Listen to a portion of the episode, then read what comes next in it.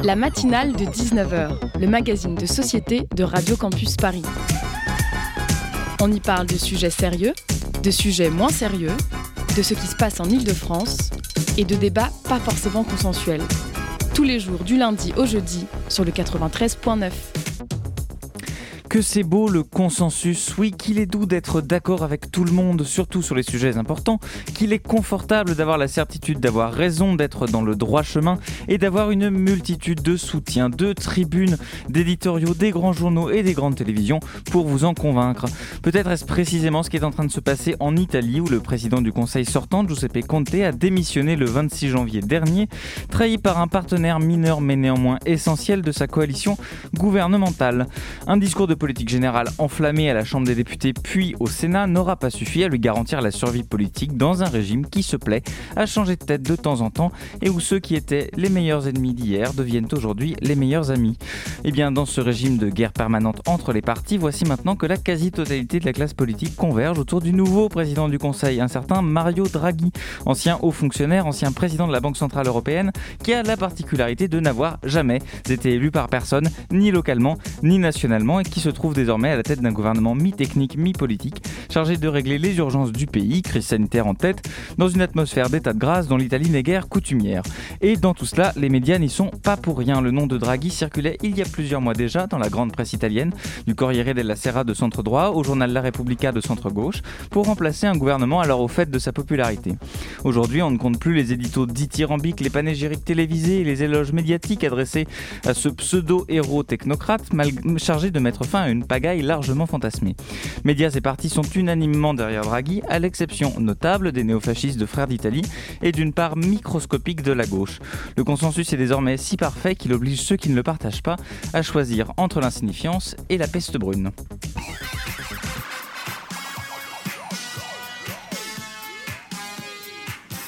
Bonsoir à toutes et à tous, bienvenue dans cette matinale de 19h spéciale consacrée euh, à l'indépendance des médias en ouverture, en continuation de cette grande nuit de direct de Radio Campus Paris jusqu'à 5h30 euh, du matin. La matinale s'arrêtera quand même à 20h. Ce soir, au risque de nombrilisme, nous faisons donc le choix de parler de nous, mais pas seulement pour traiter de ce que sont les médias aujourd'hui et comment ils assurent leur mission d'information à l'heure où les débats sur la liberté d'expression et sur le pouvoir de marché des réseaux sociaux font rage, occultant presque ceux tout aussi importants sur la détention des médias traditionnels et leur gouvernance. Nous parlons donc qualité de l'information et propriété des médias avec Sébastien Poulain, docteur en sciences de l'information et de la communication, et Benoît Huet, avocat au barreau de Paris, spécialisé en droit des médias, co-auteur avec l'économiste Julia Cagé de L'information est un bien public, refonder la propriété des médias qui est paru la semaine dernière aux éditions du Seuil. Puis nous aurons des chroniques euh, en début d'émission. Euh, Massine Kalai va nous, faire sa chronique sur, les médias. Donc, et à 19h55 à peu près, Iris viendra conclure cette euh, émission et nous parler elle aussi d'indépendance des médias. Dans le Zoom de la rédaction vers 19h35, nous recevrons Camille Régache, productrice du podcast bimensuel Camille, qui se propose de déconstruire les stéréotypes et préjugés en matière de genre et de sexualité et qui s'écoute sur la plateforme Binge Audio. Vous avez le programme. Bienvenue dans la matinale de 19h.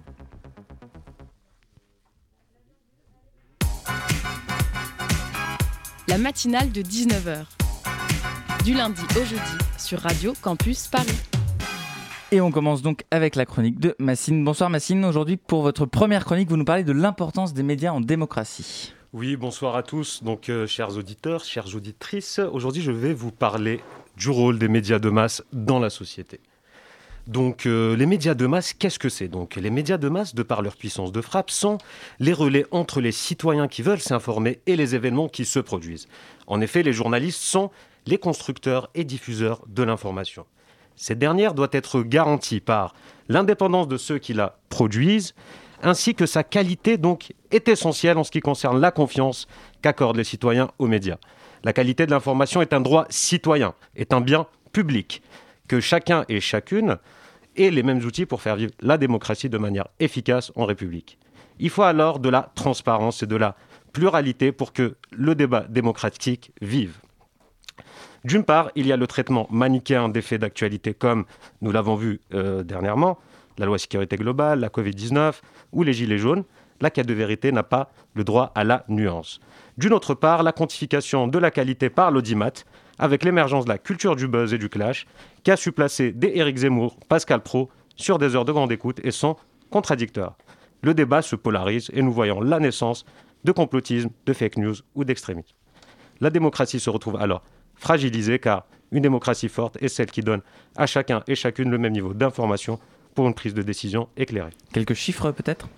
Ok, donc pour les chiffres, nous avons une étude du baromètre réalisée par Kantar entre le 7 et le 11 janvier 2021 pour le journal La Croix qui dit que la confiance des Français envers les médias a légèrement augmenté pour la deuxième année consécutive, mais reste à des niveaux encore très bas. Les chiffres sont cependant relativisés. En effet, en fonction des médias, la, la crédibilité varie. Internet est à 28%, la télévision à 42%, et la radio arrive en tête avec 52% de crédibilité. De plus, Reporters sans frontières classe la France comme 34e pays au classement mondial de la liberté de la presse. Alors, à qui la faute, Massine? Est-ce que c'est aux journalistes? À qui jeter la pierre? Donc, très bonne question. Je pense que les journalistes doivent se battre pour faire, faire valoir leurs droits s'ils ne sont pas d'accord avec la publication d'une information. Pourquoi ne pas constitutionnaliser pardon, un code des déontologies journalistiques comme la charte de Munich qui est la déclaration des devoirs et des, et des droits des journalistes De plus, pour reprendre une analyse de Julia Cagé à laquelle je souscris complètement, il y a précarisation du métier de journaliste, ce qui, en, euh, de ce fait, les contraint à l'obéissance par peur de perdre leur job. Est-ce que c'est la faute alors au, au, patron, à la structure actionnariale? Ah, toujours ces patrons, toujours. Oui, je pense que oui. Je pense que oui. Je pense qu'il faut euh, renforcer le pouvoir de l'abonné et des salariés pour consolider l'indépendance des médias. Donc une analyse qui a été faite euh, par euh, notre invité Julia Cagé. Je voudrais citer un passage justement de la tribune parue le 23 février 2021 sur Libération, Européen et Bolloré repensant la propriété des médias. Donc, je cite, Pourquoi n'impose-t-on pas aux médias une complète transparence sur l'identité de leurs actionnaires et sur les activités exercées par ces derniers? Pourquoi n'interdit-on pas clairement un actionnaire d'interférer dans le fonctionnement des rédactions? Pourquoi le droit d'agrément, donc entre parenthèses, un droit qui permet aux journalistes de refuser une éventuelle vente de leur journal et de trouver eux-mêmes un accord alternatif, en vigueur au monde, ne serait-il pas étendu aux autres médias? Pourquoi enfin ne donne-t-on pas le droit de veto aux journalistes sur la désignation de leur directeur de rédaction, comme c'est le cas à Libération, au Monde ou encore aux Échos? Fin de citation. Aujourd'hui, 90% des médias sont détenus par 9 milliardaires. Il y a donc une concentration par l'argent des moyens de s'informer. Une concentration qu'il faut abaisser, donc un seuil et par conséquent une concentration d'opinion qui nuit à la pluralité et à la démocratie. Je vous laisse écouter un extrait de 2017 de François Ruffin, député insoumis à l'Assemblée nationale, mais également fondateur et rédacteur en chef de l'excellent journal Fakir. Aujourd'hui, on s'est habitué. On s'est habitué au fait qu'en France, 10 milliardaires possèdent 90% des quotidiens, 55% des télés et des radios. Le pluralisme, c'est d'aller avoir le choix entre Drahi et Arnaud entre Bolloré et Lagardère, entre Bouygues et Dessau, entre un marchand de canons et un marchand de béton. Alors quels sont les modèles possibles, euh, modèles au pluriel euh, pour nos marchands de journaux? Oui, donc pour nos marchands de journaux, donc, euh, je reprendrai une, une, une, analyse du sociologue Alvin Toffler qui dit que les médias traditionnels qui tendaient à normaliser, à uniformiser les informations au détriment de la diversité, de la complexité du réel, mais avec l'arrivée de la vague numérique et donc d'Internet, la tendance est à la démassification des médias et la multiplication des médias dits autres, donc euh, ce qu'on appelle les médias indépendants qui offrent justement un contre-discours hégémonique. En effet, Maintenant, nous pouvons nous-mêmes collecter et distribuer les infos, un peu comme ce que l'on fait ici dans Radio Campus Paris. D'ailleurs, de plus en plus de gens vont aller s'informer sur YouTube ou la création de sites internet autres comme Monsieur Mondialisation, les nouvelles news, So Good, etc. L'avènement aussi des street journalistes qui, au péril de leur sécurité, vont couvrir des manifestations. L'émergence de ces journaux indépendants s'accompagneront aussi de l'émergence d'autres paradigmes économiques. Alors vous voulez finir par une note d'espoir, quelle est-elle? Ah, ah, cette chronique a été faite en toute indépendance. En toute indépendance. Bah, merci beaucoup, euh, Massine, en tout cas, pour cette chronique. Il est 19h11, suite de la matinale de 19h. La matinale de 19h sur Radio Campus Paris. Démêlé du groupe Lagardère, devenu la proie d'un Vincent Bolloré prédateur et qui s'est construit une solide réputation de tyran dans les médias qu'il contrôle, rachat de médias par de riches actionnaires français comme Bernard Arnault, on en parlait, ou étrangers comme le tchèque Daniel Kretinsky, défiance accrue du public envers les médias et chute brutale des recettes, notamment publicitaires. Voici quelques symptômes de cette crise des médias dont il est très souvent question dans le débat public. Pour aborder ces questions et bien d'autres encore, la matinale de 19h reçoit ce soir Sébastien Poulain, docteur en sciences de la communication. Bonsoir. Bonsoir. Et à vos côtés, Benoît Huet, qui est, euh, vous êtes avocat au barreau de Paris. Vous êtes êtes le co-auteur avec Julia Cagé du livre L'information est un bien public, refonder la propriété des médias. C'est le sous-titre paru aux éditions du Seuil. Bonsoir. Bonsoir et merci de nous recevoir. Merci à vous d'avoir accepté notre invitation. À mes côtés pour vous, pour vous interroger, Loïc Gazard de la rédaction de Radio Campus Paris. Bonsoir Loïc. Bonsoir Hugo, bonsoir à tous. Alors pour démarrer, euh, Massine en parle un petit peu dans, dans sa chronique. Euh, le, fameux chiffre des 9 milliardaires qui concentrent 90% des médias, vous en, vous en faites euh, l'écho dans, euh, dans, dans, dans, votre ouvrage, Benoît Huet c'est voilà peut-être voilà il y a peut-être une tendance à la concentration qui peut aussi s'accentuer. à qui, où sont concentrés les principaux médias en France? À qui est-ce qu'ils appartiennent? Qui sont ces fameux 9 milliardaires qui détiennent 90% des médias, comme vous les, comme vous les appelez? Enfin, pas que vous d'ailleurs, mais. Euh, alors, moi j'aimerais bien prendre comme point de départ pour répondre à votre question ce qui a été dit dans la, chronique très juste de, Massine tout à l'heure. Euh, c'est ce baromètre qui a été fait par euh, Lacroix avec Kantar sur le fait que les Français n'ont plus confiance dans les médias. Moins de la moitié d'entre eux ont confiance dans les journaux, les radios et les télévisions. Notre conviction avec Julia Cagé, avec laquelle j'ai écrit ce livre, c'est que une des sources euh, de cette défiance, c'est euh, l'ignorance des personnes par rapport à aux propriétaires réels des médias. C'est-à-dire que si vous allez euh, dans la rue demain et vous demandez à quelqu'un à qui appartient Le Point, à qui appartient l'Express, à qui appartient BFM TV, les personnes ne seront légitimement pas forcément en mesure de répondre parce que cette information n'est pas si facile à trouver elle n'est pas vraiment dissimulée, mais elle n'est pas non plus vraiment mise en avant. Et donc la première des choses euh, que nous proposons euh, dans ce livre, euh, c'est de, de, contraindre les propriétaires de médias à bien expliquer non seulement toutes les participations qu'ils détiennent dans les médias, mais également les liens d'intérêt qu'ils ont à titre personnel. Une fois qu'on a dit ça, euh, vous, vous, posez la question de qui sont les personnes qui détiennent ces médias. Il y a un travail très bien qui a été fait par euh, le monde diplomatique avec une association qui s'appelle Acrimed qui euh, retrace un panorama un petit peu de cette détention et qui arrive à cette assertion que neuf personnes, neuf industriels posséderaient l'essentiel d'entre eux. Alors c'est un peu une approximation, mais ça permet déjà de donner une image globale à tout le monde. Et ce que, en fait, si on voulait faire un travail plus universitaire là-dessus, il faudrait mesurer ça en termes de lecteurs pour les journaux, d'auditeurs pour les radios, pour les télévisions, mais ça donne quand même déjà une, idée. Euh, on a neuf personnes, euh, en effet neuf industriels, euh, qui possèdent l'essentiel d'entre eux. On est en train même de descendre, puisque vous voyez que le groupe Lagardère est sur le point d'être euh, démantelé, donc on va peut-être passer à 8, peut-être à 7. On sait que par exemple en Australie, il n'y a que deux propriétaires des médias euh, privés, le plus connu d'entre eux étant le groupe euh, de Rupert Murdoch. Et donc il y a un risque réel en France que de ces 9, de ces 8, on arrive à descendre progressivement avec une hyper concentration qui serait très nocive pour la pluralité de l'information avec ces concentrations, justement, avec ce petit nombre de, personnes qui possèdent une grande majorité de médias, euh, est-ce que justement il y a des problématiques, des luttes ou des idées euh, qui ne peuvent pas être abordées sur ces médias-là, Sébastien Poulain Alors, on pourrait donner l'exemple des présidentielles, de la présidentielle par exemple, et donc euh, des aspects juridiques. Plus on se rapproche des élections présidentielles, plus on a une obligation de pluralité d'invités euh, et donc les, médias doivent inviter euh, vraiment toutes les tendances, tous les candidats par exemple. Et c'est vrai que par exemple, bah, euh, en permanence dans le quotidien avant les élections, bah, c'est toujours un peu les mêmes personnes. Voilà, on a trois, quatre tendances, un peu de socialiste, la République en marche, la France insoumise, le Rassemblement national. Donc par exemple, voilà, il y a une limitation de la diversité des invités par exemple il y a du coup un manque de, représentation euh, de, ah bah oui. Mm. D'un point de vue euh, de la proportionnalité par rapport aux citoyens, alors déjà on le voit euh, dans au Parlement, ça vous en, enfin, on en parle dans d'autres livres, Julia, mais en tout cas il y a clairement un manque de diversité des populations. Il y a Bon, après on pourrait utiliser Bourdieu quand il avait écrit son, son, son livre sur la télévision. Et voilà, il y a une, une circularité, circularité de l'information, toujours les mêmes qui sont invités, toujours les, voilà, on a des consultants euh, sur les chaînes d'information et ils sont, ils sont presque fonctionnaires de, de l'émission. Ils, sont, ils sont payés et, voilà, ils, viennent là pour euh, toujours la mm. même, les mêmes propos, les mêmes, euh, les mêmes idées, la même idéologie qui est défendue. et il n'y a pas, de, pas beaucoup de diversité. Euh, le fait d'avoir comme employeur Bernard Arnault, propriétaire du groupe de luxe LVMH si on travaille au Parisien, euh, ou Xavier Niel, propriétaire de Free euh, si on travaille au Monde, quelles conséquences ça peut avoir pour les journalistes?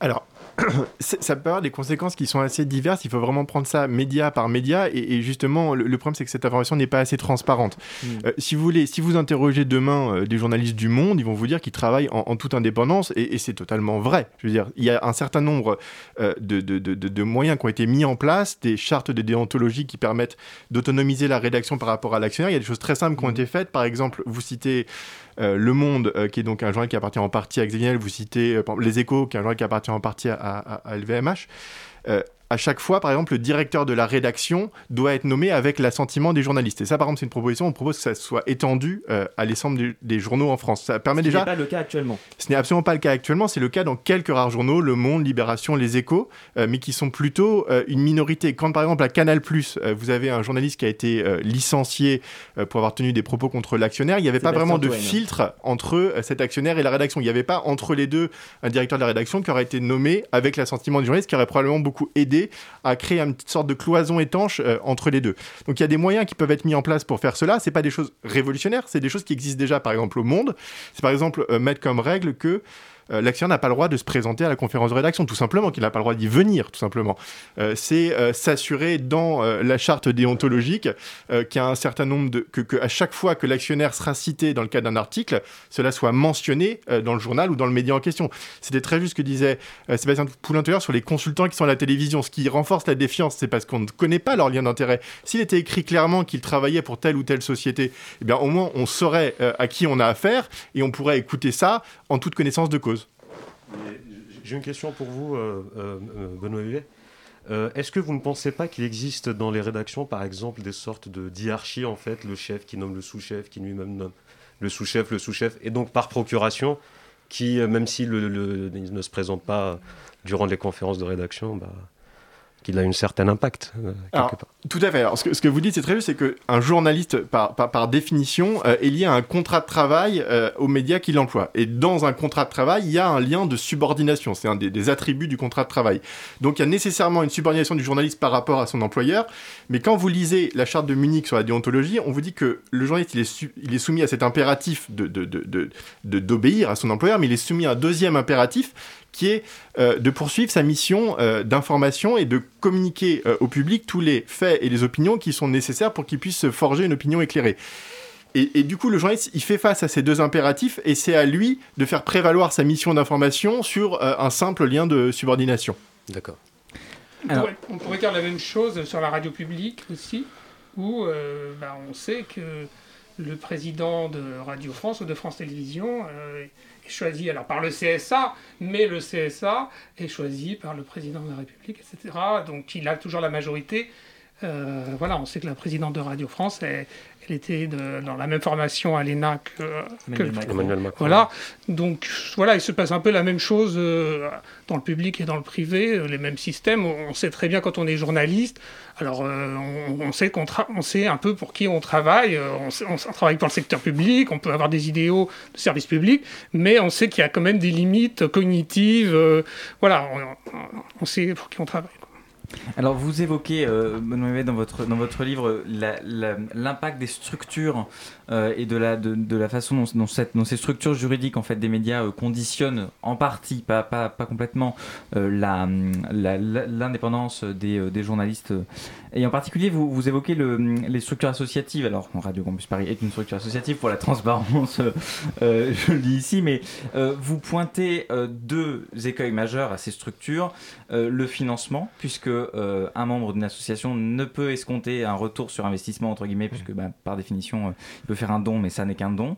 Euh, et l'autre, l'autre, l'autre point que vous soulignez, c'est la pérennité de la, de la gouvernance. Est-ce que vous pouvez expliquer un peu en quoi le, le modèle associatif finalement n'a pas permis de, à de grands médias d'émerger sous cette forme, ou en tout cas de le rester?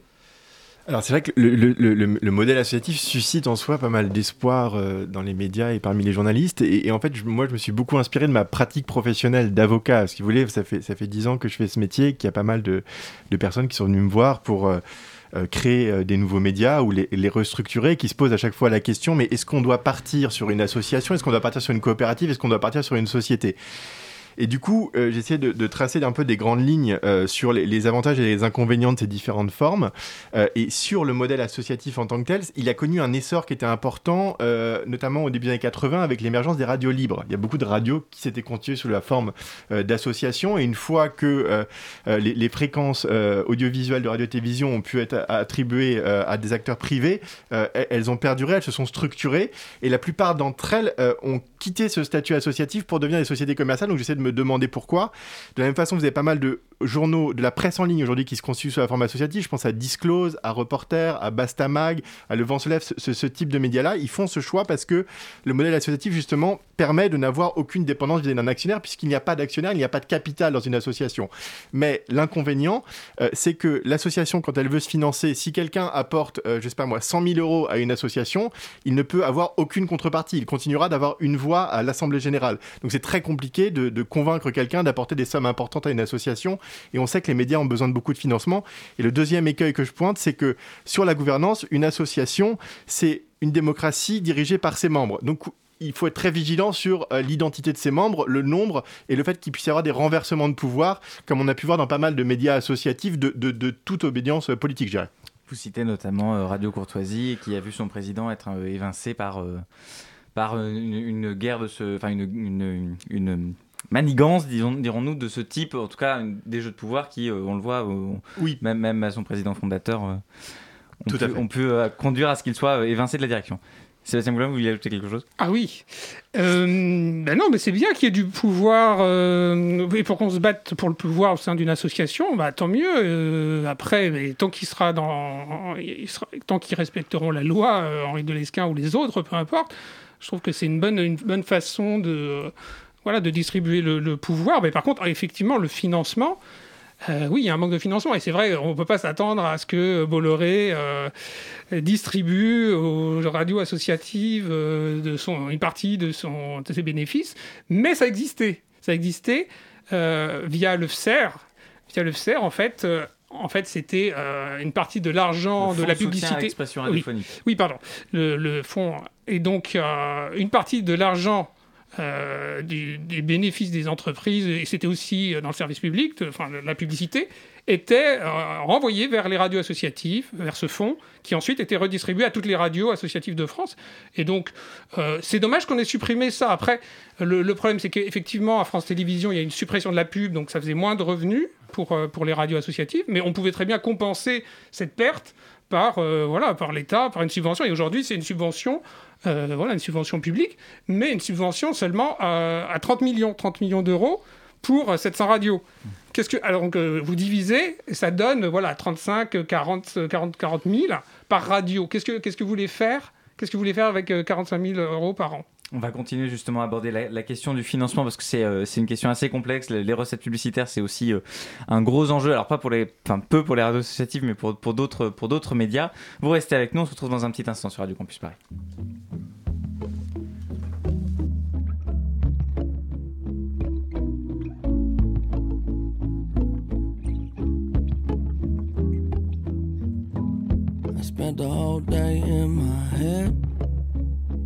Do a little spring cleaning. I'm always too busy dreaming. Well, maybe I should wake up instead. A lot of things I regret, but I just say I forget. Why can't it just be easy? Why does everybody need me to stay? Oh, I hate the feeling. When you're high, but you're underneath the ceiling. Got the cards in my hand, I hate dealing.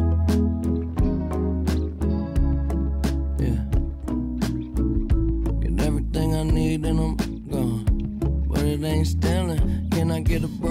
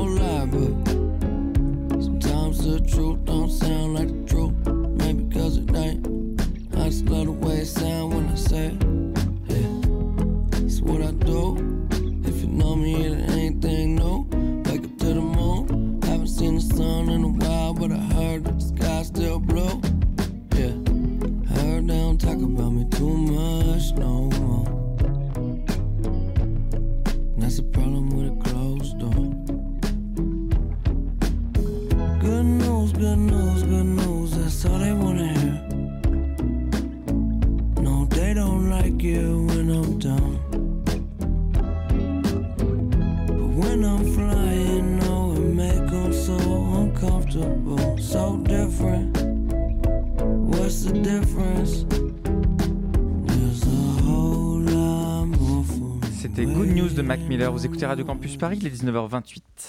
La matinale de 19h sur Radio Campus Paris. Et nous parlons toujours des médias, de leur propriété, de leur financement, de leur indépendance avec ce soir euh, Sébastien Poulain et Benoît Huet autour de la table. Loïc. Et justement, Benoît Huet, dans ce livre que vous co-signez avec euh, Julia Cagé, euh, un des effets pervers euh, pour avoir des grands groupes industriels à la tête de médias, euh, c'est aussi que ces grands groupes sont des clients de la régie publicitaire euh, et ça pose un nombre de problèmes. hein. Par exemple, euh, Bouygues Télécom euh, qui est client dans la régie publicitaire de TF1. Euh, et en quoi, justement, est-ce que ça va être un problème dans la production d'informations? Alors, en effet, donc euh, parmi les, les- les- les- les risques que l'on pointe, c'est non seulement que l'actionnaire puisse euh, s'ingérer dans les activités de la rédaction en lien avec ses propres affaires, par exemple économiques, et un autre risque, c'est que la rédaction soit influencée par les annonceurs. Alors, je prends un exemple qui est un peu caricatural, mais qui donne quand même euh, un petit peu un horizon à, ce- à- à- à cette difficulté. C'est le cas de Libération, qui avait fait sa fameuse couverture sur Bernard Arnault, en mettant Cache-toi riche con, parce que Bernard Arnault, je crois, avait choisi de, de s'installer à Bruxelles. Euh, et la, conséquence de cela, c'est que euh, le journal Libération a vu euh, des sanctions du groupe LVMH qui lui a réduit son budget publicitaire. En tout cas, différents journaux sérieux s'en sont fait l'écho. Donc là, on est typiquement sur un cas où un journaliste peut se voir censuré ou euh, auto-censuré parce qu'il va avoir peur de parler de tel ou tel annonceur. Et quand on connaît le poids, par exemple, de certaines grandes maisons de luxe comme ça sur l'ensemble de la presse française, on peut se dire que plus d'un journal, euh, il réfléchira à deux fois avant de euh, tenir des propos un petit peu euh, polémiques sur telle ou telle marque. Il y a un autre aspect sur les, sur les recettes publicitaires qui est assez marquant ces dernières années, c'est leur chute assez, assez spectaculaire pour ce qui concerne les médias, puisque il y a essentiellement une concurrence sur, sur Internet. Les grandes plateformes trustent la publicité parce qu'elle est plus rentable sur les grandes plateformes Internet. Donc, euh, ça remet en cause euh, le modèle publicitaire euh, des, journaux, en tout cas des, médias qui se financent par la publicité. Sébastien Poulain, qu'est-ce que ça peut avoir comme conséquence sur le financement global des médias qui jusqu'alors se finançaient par la publicité? Je pense pas que ça va disparaître tant que ça. On voit toujours de la publicité et même des, sites internet font de la publicité sur des affiches. On le voit dans, le métro, je sais pas. Donc les, les anciens médias existent toujours. Voilà, le, le- le papier existe toujours, les affiches existent toujours. Mais ça rapporte plus autant qu'avant. mais ça rapporte plus autant qu'avant. Mais alors ce matin, on a appris que, que les GAFAM allaient donner plein d'argent aux différents médias. Alors après, ça va être la question de comment ça va être distribué. Mais effectivement, bah, euh, vous, vous travaillez pour eux. On travaille tous pour les GAFAM. hein. Euh, quand, on, quand on écrit un tweet, hein, quand on écrit un tweet, produit du contenu vous eux, ah oui, on produit du contenu. Donc on est tous, euh, voilà, euh, digital labor, euh, le fameux mot. euh, et donc, donc c'est normal qu'ils nous rémunèrent. On devrait se faire rémunérer à, chaque, à chacun de nos tweets. Je sais que vous en faites beaucoup. Et euh, donc effectivement, oui, il y, a- y un problème. Alors c'est dans la radio cette année, en plus avec le Covid, ça s'est encore accentué. Euh, donc c'est pareil, dans le cinéma, c'est pareil, voilà, c'est clairement les GAFAM prennent tout, et donc euh, bah, là on, comm- on commence enfin à réagir euh, à propos des GAFAM, on commence enfin à leur demander un peu, d'argent qu'ils nous doivent finalement. Euh, on parlait peut-être un peu de, gouvernance des, médias face aux difficultés qu'il y a à accéder à la gouvernance des, journaux. Euh, certains journalistes préfèrent quitter euh, leur journal pour créer leur propre média. C'est le cas par exemple des Jours, euh, fondé par des anciens de Libération. Euh, mais aussi, on voit pas mal de gens euh, lancer des podcasts ou lancer des newsletters. Est-ce que c'est une tendance qui va continuer à s'accentuer dans les années à venir pour que les journalistes puissent avoir une forme d'indépendance? Alors historiquement, c'est vrai qu'il y avait une barrière un petit peu technique pour créer un média. Euh, moi, je, re- je repense aux, aux discussions qui avaient lieu en 1881 quand on parlait de, du texte sur la liberté de la presse. On, pen- on pensait à l'époque à l'imprimerie, ça coûtait très cher de lancer un journal.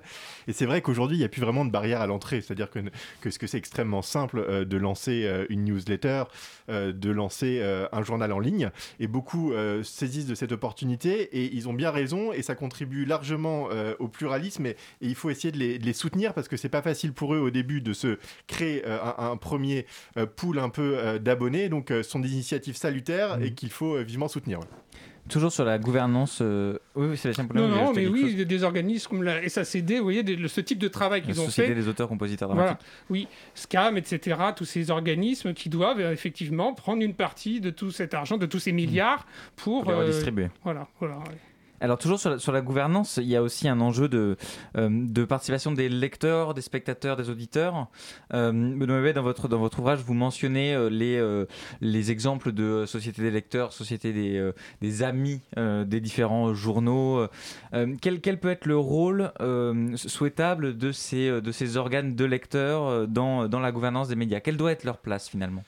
Alors déjà la première chose c'est que c'est pas un horizon inatteignable, c'est-à-dire que le fait que des lecteurs participent largement par exemple euh, à la gouvernance d'un journal, c'est des choses qui ont déjà existé tout simplement au monde. On connaît tous l'exemple de la Société des lecteurs du monde qui a eu une importance euh, très très forte dans le capital du monde, donc c'est quelque chose qui est euh, faisable. Il y a beaucoup beaucoup de médias indépendants qui créent des sociétés ou des associations de lecteurs, également des associations de, de- de- journalistes qui peuvent être présentes au capital. Ça contribue largement à, la richesse du débat qu'il peut y avoir à l'intérieur des de gouvernance. Après, évidemment, le diable est toujours dans les détails. C'est-à-dire, c'est la façon euh, dont on organise tout cela euh, qui, est, assez difficile à organiser. Je l'ai- fait à plusieurs reprises comme avocat. Et quand vous avez plusieurs milliers de personnes qu'il faut faire participer dans une assemblée pour qu'il puisse y avoir des votes, etc., il faut faire bien attention à la façon dont on organise ça pour que ce soit efficient et que ce soit pérenne. Parce que souvent, il y a un enthousiasme au début, par exemple, pour faire face à la difficulté d'un journal qui va faire faillite. On va mobiliser quelques milliers de lecteurs. Mais 5 ans, 10 ans plus tard, qu'est-ce qui va continuer à porter cette initiative? Et à porter la, voix de ces lecteurs euh, auprès du média Euh, Il y a aussi un, problème, c'est que les, lecteurs et les citoyens sont aussi éloignés de cette, euh, gouvernance des, médias. Est-ce que ça a un impact aussi sur le choix des rédactions et sur la vie des rédactions? Alors, bah, les, les- les rédactions, elles doivent euh, ne- quand même répondre euh, à une problématique de, de- de- d'abonnement, d'audimat, donc elles ont, elles ont quand même un lien direct euh, avec, euh, avec leurs auditeurs, avec leurs lecteurs, euh, qui se fait surtout par ce biais-là. Malheureusement, c'est un biais un petit peu commercial, alors que c'est vrai que ça pourrait être intéressant de donner un petit peu plus la voix à ces lecteurs, à ces auditeurs. On, on l'a dans certains médias avec des, des médiateurs, par exemple, qui organisent des débats avec eux, mais également de leur donner une place tout en haut euh, dans les conseils d'administration, dans les conseils de surveillance. Alors, il y a autre, une autre forme de participation des citoyens, euh, euh, en tout cas la vie médiatique, euh, si, euh, si on peut dire ça comme ça, euh, c'est euh, l'éducation aux, médias. Sébastien Poulain, est-ce que vous pensez que l'éducation aux médias aujourd'hui, elle, elle, elle donne un accès satisfaisant et démocratique en tout cas à l'information? Et si ce n'est pas le cas, quelles pourraient être les voies d'une éducation aux médias véritablement démocratique? Moi je, moi, je pense qu'à tous les échelons, dans tous les médias, il faut que les citoyens puissent entrer, euh, comme dans une radio associative, on pourrait, on pourrait imaginer ça, euh, conseil d'administration, euh, faire la programmation. voilà, ça doit être ouvert. Et, alors les actionnaires, ça existe, des, entreprises avec, plein d'actionnaires. C'est, ça, les grandes entreprises, elles ont plein d'actionnaires. Donc il faut trouver, en effet, mais c'est, compliqué. Mais justement, ça, va, ça va se perpétuer si elles ont du pouvoir. Il faut que les citoyens aient du pouvoir. Alors évidemment, euh, oui, l'éducation aux médias, c'est très important. Moi, je, connais des personnes, euh, une collègue, Blandine Schmidt, qui, travaille euh, sur l'éducation aux médias, qui, après sa thèse, travaille uniquement sur ça, va dans les écoles, va bah, à ce que vous faites aussi, vous, Radio Campus, va dans les collèges, et euh, pour apprendre à développer son esprit critique et puis faire, de, faire du média aussi pour se rendre compte que c'est un projet collectif. La radio, on- là, on est tous autour de la table, on est très nombreux, on a, on a très chaud d'ailleurs. Et, euh, On et en tous effet, des masques. mais oui, en plus les masques. Et c'est vrai que c'est un projet collectif, donc on se rend un peu plus compte de ce que c'est quand on le vit soi-même, quand on intériorise un peu les choses, plutôt qu'à la distance, voilà, de façon anonyme, où on peut insulter les gens à distance et ne, se- voilà, ne pas se rendre compte de la difficulté aussi que c'est. Voilà. Euh, quand on parle d'éducation aux médias aujourd'hui, c'est principalement des jeunes dont on parle, donc ça se passe dans les écoles.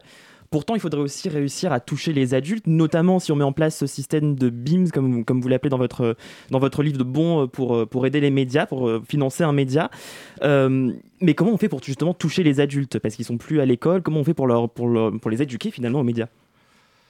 Alors, c'est vrai que sur, enfin, le sujet de l'éducation et des médias est devenu primordial avec euh, toute la question de la désinformation, qui est une question euh, extrêmement complexe. Et souvent, en fait, les adultes pensent savoir, alors qu'ils sont pas forcément beaucoup mieux informés euh, que les plus jeunes, vers lesquels est dirigé l'essentiel de l'effort de l'éducation aux médias. Donc, c'est une vraie, c'est une vraie question. Pour pour vous répondre sur la question de, des bons pour l'indépendance des médias, c'est un sujet qui est un peu différent. C'est c'est c'est un, un sujet qui porte sur les aides à la presse, c'est-à-dire que il y a quelques centaines de millions d'euros d'argent public qui sont alloués chaque année aux journaux euh, en France. Et notre constat, c'est que euh, il y a une forme d'arbitraire dans la façon dont c'est attribué. Enfin, en tout cas, il y a une grande opacité, une grande complexité.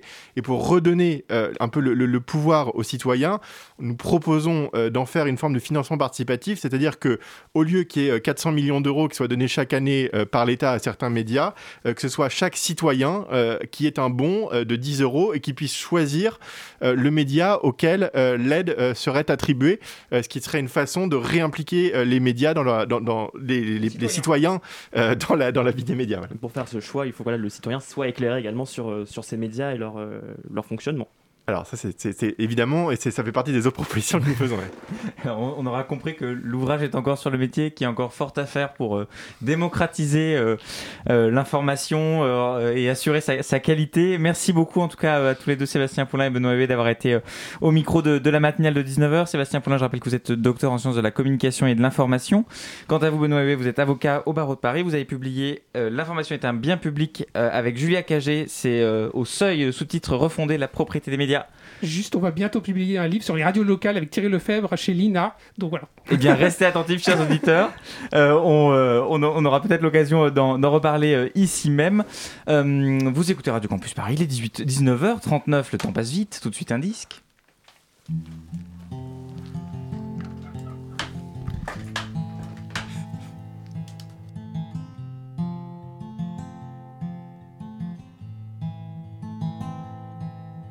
One good thing about human kindness, it will leave no one behind, no survivors alone.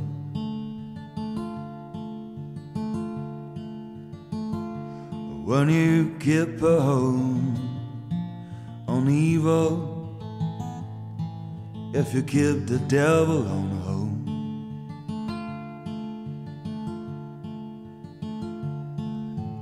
Used to dream more as a child, had my own two eyes open wide. Joy, where have you gone? I'd love to cook you up in a spoon to mainline you anytime soon. Anytime soon.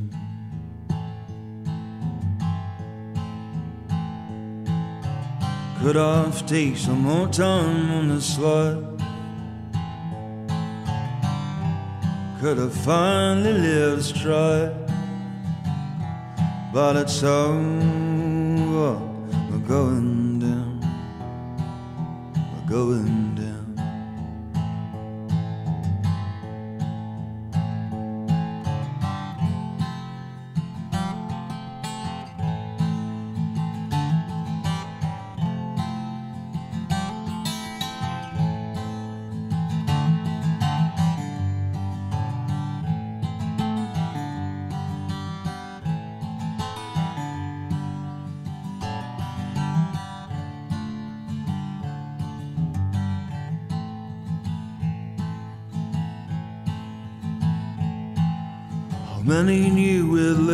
game where people played it just the same, said a young boy in my ear. Everyone's out in the when he comes, waiting until I'm phone.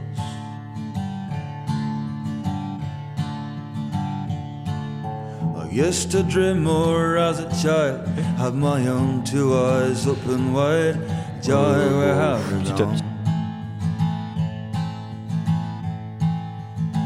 I'd love to cook you up in a spoon to mainline you anytime soon. Anytime soon.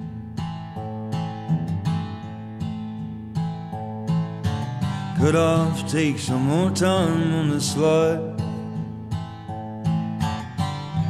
Could I finally live stride? But it's over. We're going down. We're going down.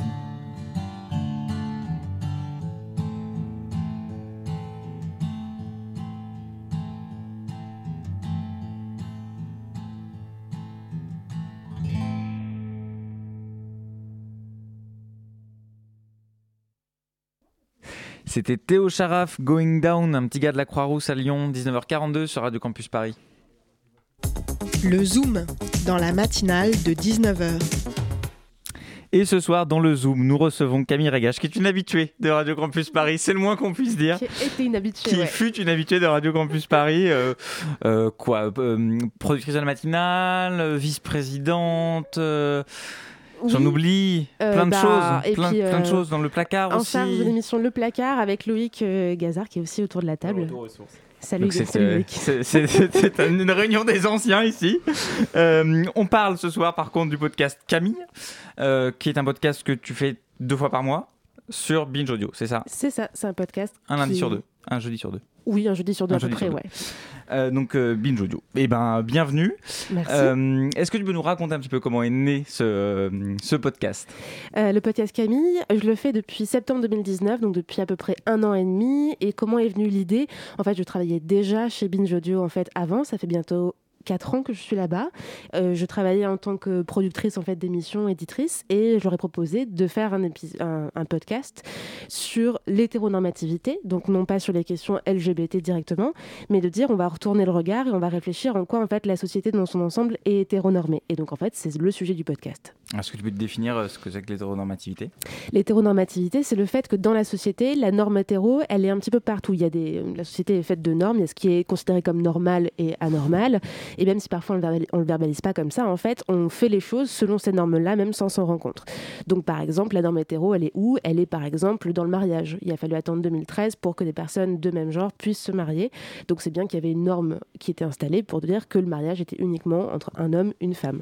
C'est aussi d'autres normes comme le fait qu'on considère qu'il n'existe que deux genres, on est soit homme, soit femme, euh, qu'il n'existe qu'une seule sexualité admise, qui est l'hétérosexualité, donc le fait qu'il y ait soit des hommes, soit des femmes, qu'on est nécessairement attiré par le genre opposé au sien. Opposé, en plus, c'est intéressant comme terme, comme s'il y avait vraiment une fracture entre ces genres-là. Et euh, avec tout un tas de rôles sociaux qui sont associés à ces genres. Donc on est un homme, donc on doit faire ça.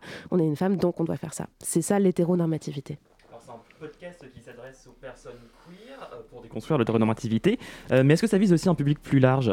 C'est surtout une émission que je fais pour les hétéros, avant tout. Alors évidemment, les personnes qui ne sont pas hétéros l'écoutent parce qu'en fait, ce dont on parle dans l'émission, en fait, ça leur parle, parce qu'on soulève des questions qu'elles se sont déjà posées. Par exemple, dans l'émission euh, où on parle du genre sur les papiers d'identité, concrètement, une personne hétéro se posera pas la question, alors que la question du genre marqué sur sa carte d'identité, c'est une question qui est de l'ordre du quotidien quand on est une personne trans qui n'a pas encore eu de transition sociale.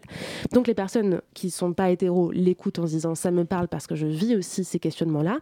Mais moi, quand je le fais, je le fais d'abord, avant tout, pour que des personnes hétéros se disent Hum, en fait, je suis hétéro, c'est une position sociale, il y a des questions que je me pose pas, mais qui en fait me concernent. Et l'objectif de chaque émission, c'est de dire aux personnes hétéros ces questions qui sont vues comme des questions de marge, de personnes LGBT comme si elles étaient vraiment différentes, minoritaires, sont des questions qui vous concernent aussi. Euh, Quel retour tu as justement sur ce podcast jusqu'à présent de, de personnes euh, hétéros? Eh ben je je peux pas savoir si euh, quel pourcentage de personnes qui m'écoutent sont hétéros ou pas. J'imagine qu'il y a des gens qui t'envoient des messages, il y a- peut-être. qui- Il y, a quand même des gens qui m'écrivent et en plus j'imagine vu le nombre d'écoutes en fait qu'on n'a pas que des personnes LGBT parce que sinon c'est qu'on a vraiment réussi à rassembler tout le lobby. Donc vraiment ce serait à, à la fois une énorme euh, une énorme réussite mais il y a forcément des personnes hétéros dans le tas qui nous écoutent. Euh, les retours des personnes hétéros c'est souvent des, des questions qui me sont posées, des questions très perso, euh, très intimes et avec des, des questions qu'on n'a pas l'habitude de- d'entendre et de et on n'a pas forcément de réponse facile. Par exemple, il y a quelqu'un qui m'a demandé comment savoir si je suis hétéro. Donc ça, c'est quelque chose qui est bon, d'accord? Bah, pour répondre à la question, il va falloir retourner tout ce qu'on a comme Mhm. conception de ce que c'est que le coming out LGBT, par exemple. Mais c'est de manière générale des réponses extrêmement positives. Euh, J'ai pas du tout de trolls ou de personnes qui viennent euh, contester de manière un petit peu stupide. Au contraire, c'est des gens qui écrivent de longs mails, j'allais dire de longues lettres, mais c'est à peu près la même idée. Donc de longs mails pour euh, poser des questions, faire des retours très précis, très pointus. Donc c'est vraiment hyper enthousiasmant. Euh, parfois, tu parles de ta famille dans les podcasts. Est-ce que tu leur as fait écouter et est-ce que ça les a fait réfléchir? Alors oui, ils écoutent. Je sais que mes parents, euh, mon frère, ma famille un peu plus large aussi, écoutent chaque épisode, ce qui fait que forcément, il y a deux, trois moments où j'anticipe un petit peu les discussions qu'on peut avoir après.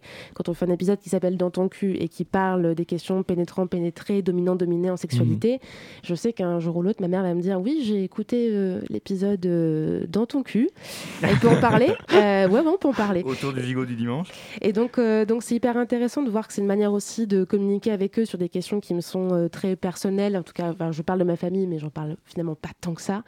Mais euh, c'est une manière aussi de leur dire voilà, moi où j'en suis sur ces réflexions-là. Et après, j'évite aussi quand même qu'on parle de. Comment dire Qu'on réfléchisse à nos.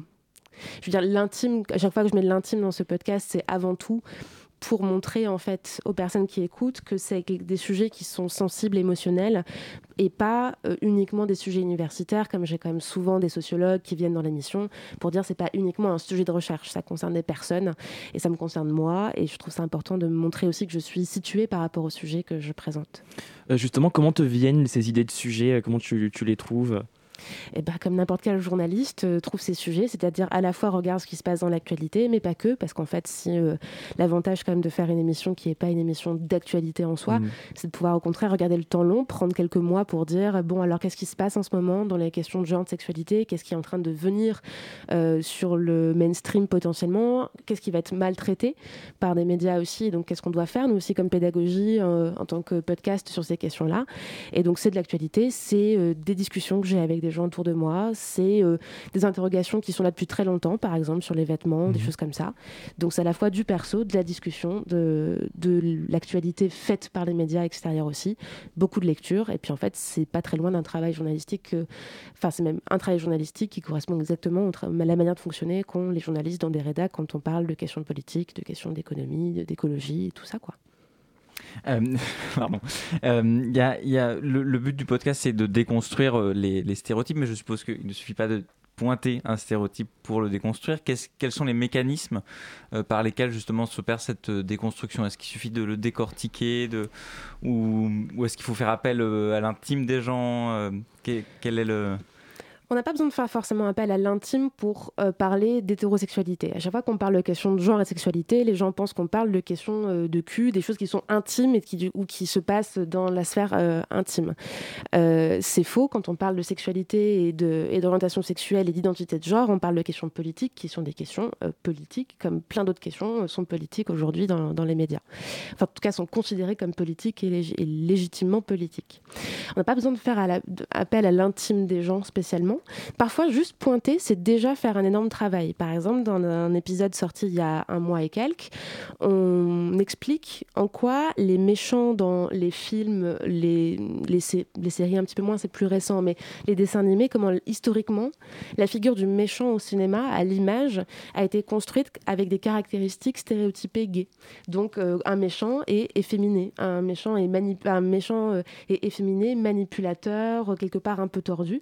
Et donc, en fait, on euh, explique dans cette émission qui s'appelle Le Grand Méchant Queer, comment, en fait, des méchants se sont retrouvés, en fait, euh, associés à la queerness. C'est ce qui fait que dans notre inconscient collectif, en fait, on associe, en fait, la caractéristique d'un méchant à ça. Par exemple, euh, dans Quantum of Solace, euh, Javier Bardem, j'ai oublié le nom de son personnage, ça- je m'en souviens jamais. C'est dans Skyfall, non? Dans, dans. Skyfall, absolument. Dans Skyfall, il est, euh, il est avec des cheveux blonds peroxydés, extrêmement maniéré, euh, très, très attentif à ses vêtements. Et il y a littéralement une scène en fait où il déboutonne la chemise de James Bond. Si ça, c'est pas queer coded comme on dit, si c'est pas une, une étiquette gay en fait, qu'est-ce que c'est? Et ça, on le dit pas. Parfois, juste le fait de le dire, ça suffit à changer la manière qu'on a de percevoir le monde en fait. Euh, je propose qu'on écoute un petit extrait du 20h de France 2 hier soir, diffusion d'un reportage sur la cancel culture. Bon, on va pas expliquer ce que c'est maintenant. Et à la fin, ils abordent là une petite polémique sur euh, J.K. Rowling. J.K. Rowling, l'auteur de Harry Potter, a été accusé d'avoir dénigré les personnes transgenres, ce dont elle se défend. Elle est attaquée de toutes parts. Enfin, je disais petite polémique, mais en fait, c'est l'extrait qui est très petit, 9 secondes. C'est très court pour évoquer une polémique qui a fait couler justement beaucoup d'encre. En gros, J.K. Rowling considérer, de ne pas considérer les femmes trans comme des femmes à part entière. Euh, c'est une forme de féminisme qui porte un nom, les TERF, pour Trans Exclusionary Radical Féministe. Euh, et tu y as consacré euh, un épisode de 34 minutes. Qu'est-ce que ça dit de la difficulté d'aborder ce sujet-là aujourd'hui dans les grands médias? C'est une question super compliquée, euh, la question de, du traitement médiatique de la transidentité dans les médias aujourd'hui. Euh, on va pas, je, vais pas pouvoir, je vais essayer de le résumer assez rapidement. Là, le cas de J.K. Rowling est vraiment un cas très, euh, très parlant, c'est-à-dire qu'on parle d'un groupe féministe minoritaire les TERF, comme tu l'as dit, qui, sont, qui s'appellent aussi elles-mêmes des radicales féministes, RADFEM, qui considèrent, tu l'as expliqué, que les femmes trans n'ont pas leur place dans le mouvement féministe. Ça, ça part en fait d'une querelle euh, présente sur les réseaux sociaux à l'intérieur des milieux féministes, et c'est aussi une querelle qui est beaucoup plus forte outre-Manche, en Angleterre et aux États-Unis qu'en France. Ce qui se passe, c'est que dès que ça touche à une personnalité euh, public, on va dire que J.K. Rowling est une personnalité publique, ça devient en fait un prétexte pour le traiter de cette manière dans les médias en disant bah, vous avez forcément entendu parler en fait de l'autrice d'Harry Potter. Les médias mainstream sont aujourd'hui pas du tout euh, câblés, prêts pour traiter correctement ces questions-là pour plein de raisons. Là, par exemple, déjà, dans les 9 secondes qu'on a entendues, la journaliste dit le terme de transgenre. Déjà, c'est une victoire parce que habituellement, dans les médias, on a quand même beaucoup de mal à avoir des journalistes qui utilisent les bons termes pour définir les personnes. Donc, par exemple, on peut imaginer qu'on aurait pu avoir une journaliste qui dise transsexuel à la place de transgenre. Il y a une différence. Je vous laisse écouter un épisode qu'on avait fait avec Lexi pour comprendre la différence entre ces deux termes. Mais donc, du coup, qu'est-ce que ça dit de la différence des médias, en fait, pour le traitement de ces questions-là? La différence, c'est qu'un média mainstream considèrent que ces questions-là, en fait, ne sont pas des questions qui concernent tout le monde. Ce sont des questions qui concernent une marge et elles vont le traiter avec des polémiques et euh, un événement qui fait l'actualité, parce qu'un grand média mainstream considère que l'actualité se fait avec des événements. Moi, je considère en fait que mon actualité, ce que je vais traiter dans l'émission, elle n'est pas dictée par une actualité de fait, par une polémique, par une personne, par des propos, mais par une tendance de fond. Il y a effectivement une tendance de fond à monter en épingle médiatiquement, c'est avant tout ça, en fait. Une opposition entre féministes, une soi-disant opposition entre féministes sur les questions euh, de transidentité. Moi, si je veux le traiter, en fait, ce qui m'intéresse, c'est pas de le traiter avec une personne, euh, quand je dis une personne, c'est euh, J.K. Rowling ou Margaret Stern par exemple, mais c'est de dire quelles sont ces idées-là, d'où est-ce qu'elles viennent, qu'est-ce qu'on a comme, euh, comme outil pour les penser différemment et comprendre en fait que les arguments des TERF par exemple, en fait, qui sont assénés de, voilà, ou repris dans des tribunes qu'on peut lire sur Marianne aussi par exemple, en fait, pourquoi ils sont discutables, pourquoi il faut être critique de cette position-là, et voici pourquoi. En tout cas, merci, euh, d'être passé dans, la matinale de 19h pour parler de ce podcast, Camille, qui s'attelle justement à décortiquer un peu plus en profondeur euh, des choses qui font 9 secondes au JT de France 2 et sous un angle un peu différent. Merci en tout cas. Et eh ben, il est temps de conclure cette matinale. Il est 19h54, c'est la chronique. La matinale de 19h sur Radio Campus Paris. Et ce soir à 19h55, c'est l'heure d'accueillir Iris Martins pour sa chronique. Bonsoir Iris. Bonsoir, bonsoir à tous. En effet, aujourd'hui en France, une dizaine de petits groupes capitalistes concentrent eux seuls 80% de l'offre médiatique. Oui, 80% de l'offre médiatique est contrôlée par une élite qui a comme principal objectif gagner de l'argent, à la place de contribuer à l'enrichissement du débat public. Et comment font-ils?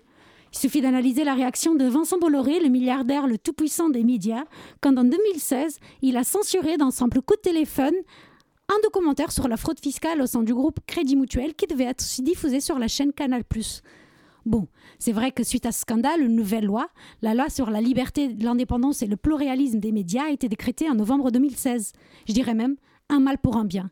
Certes, il ne prouve rien pour limiter la concentration des médias dans les mains des grands groupes, mais a quand même le mérite de concentrer la question sur l'indépendance du journalisme, Un autre bon exemple de cette dépendance économique est celui du rachat d'Europe 1 en plein cours, une radio en chute libre depuis quelques années.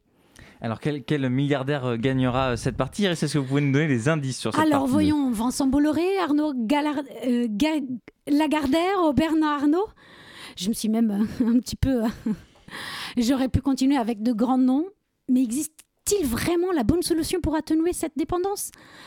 Je ne sais pas, peut-être pas, mais je vous assure qu'il y a des nouvelles propositions, comme celle suggérée dans le bouquin mise en vente la semaine dernière, écrit par l'économiste Julia Cagé et l'avocat Benoît Hué, qu'on vient tout juste d'entendre au début de cette émission.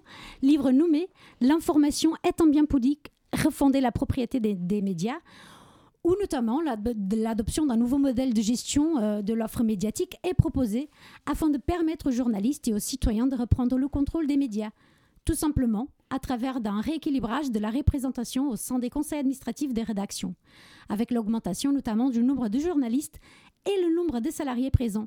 Rien de très compliqué. Je sais qu'il n'existe pas de solution magique, mais moi je défends clairement l'idée que pour plus d'indépendance des médias, pour la démocratisation de l'information et liberté d'expression journalistique, il est impératif de tester des nouveaux modèles. Finalement, on pourra simplement avoir des réponses après le bilan de certaines tentatives. Restons attentifs aux prochains épisodes. Belle soirée à vous tous et à très très vite. Merci beaucoup Iris pour cette euh, chronique euh, dans le, dans le thème justement puisqu'on parlait euh, d'indépendance des médias. Ainsi termine cette matinale de 19h. Avant de se quitter, remercions nos invités du soir, Benoît Huet, Sébastien Poulain et Camille Regache, ainsi que toute l'équipe de cette émission sans qui nos micros resteraient bien tristes. Coordination Anaïs Martinez, Philippe Fischer, réalisation Elsa Gavinet. Merci également à Louis Guézard pour ses co-interviews, ainsi qu'à Iris Martins et Massine Kelai pour leur chronique. Vous pouvez écouter, réécouter cette émission sur euh, le site de Radio Campus Paris, radiocampusparis.org ou bien sur la page Facebook de la matinale, la matinale de 19h. Dans une poignée de secondes, c'est la suite de la grande nuit de direct de Radio Campus Paris avec l'émission L'atome de savoir. Qu'y a-t-il au programme?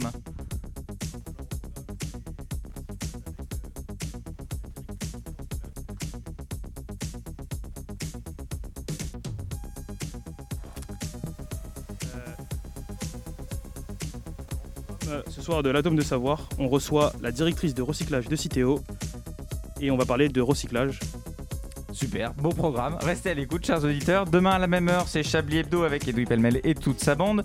Belle soirée sur, le sur Radio Campus Paris. Dans une petite minute 20, il sera 20h.